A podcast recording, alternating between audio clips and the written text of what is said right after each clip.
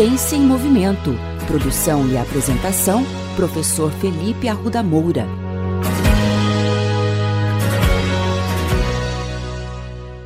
Olá, bem-vindos a mais um episódio da coluna Ciência em Movimento. Vocês já devem ter percebido que um dos temas que eu mais trago aqui no nosso podcast são temas relacionados à corrida. Isso porque a corrida é um excelente exercício físico por conta de ser de baixo custo, qualquer pessoa com a devida orientação pode correr pode ser feito em qualquer lugar e, especialmente nesse momento que estamos vivendo de pandemia, ele pode ser executado em ambiente aberto, sem grandes aglomerações e nem muitos segredos. O problema é que é muito comum as pessoas se lesionarem praticando a corrida. Isso significa que a gente deve deixar de correr? De maneira alguma. A gente deve tentar entender de onde vêm essas lesões. A incidência anual de lesão relacionada à corrida para corredores de longa distância pode chegar a mais de 79%. Existem muitos estudos que tentam esclarecer por que, que essas lesões ocorrem, mas existem algumas lesões que podem estar relacionadas à escolha errada do calçado esportivo.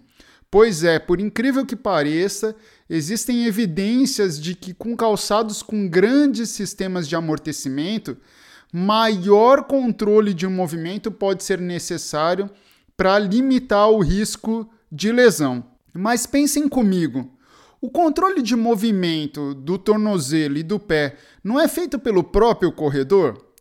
Será que, dessa forma, se forem mais fortes os músculos dessa região, que nós chamamos de core do pé, ou em inglês o termo foot core, não seria possível diminuir esses riscos de lesão?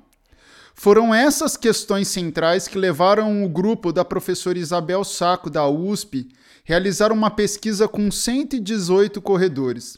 Eles foram divididos em dois grupos. Um grupo realizou exercícios de fortalecimento dos pés e do tornozelo três vezes por semana, antes ou após a prática da corrida. Já o grupo controle recebeu um protocolo placebo de simplesmente realizar alongamentos estáticos. Os atletas foram monitorados ao longo de um ano e os resultados foram muito surpreendentes. Vamos lá!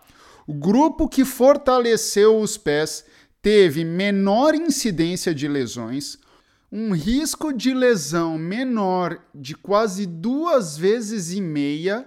E olhem só que interessante: a partir do quarto mês de treinamento para os pés, já foi possível observar que essa redução do risco de lesão já se tornou relevante. Ou seja, não adianta também treinar um mês e achar que tá bom. Não, pelo menos quatro meses. Em quatro meses você vai começar a perceber as diferenças desse treinamento no que diz respeito ao risco de lesão.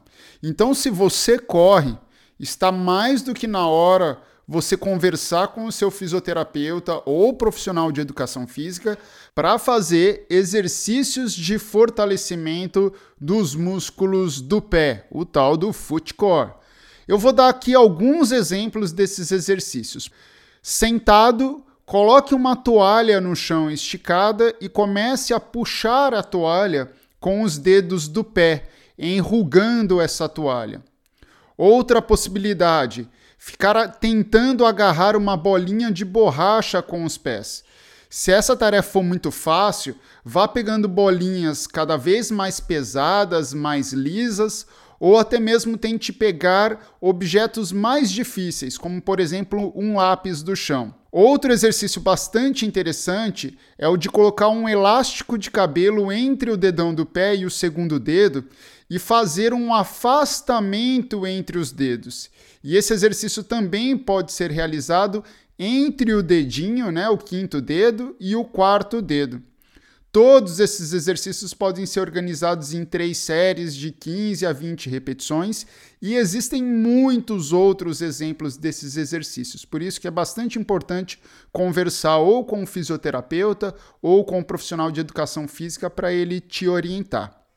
É isso, pessoal. Devemos ficar fortinhos, não somente no peitoral e no bumbum. A gente também precisa ficar forte com os músculos do pé, principalmente os nossos corredores, que são os nossos ouvintes aqui do podcast. E aí, bora treinar então esse footcore?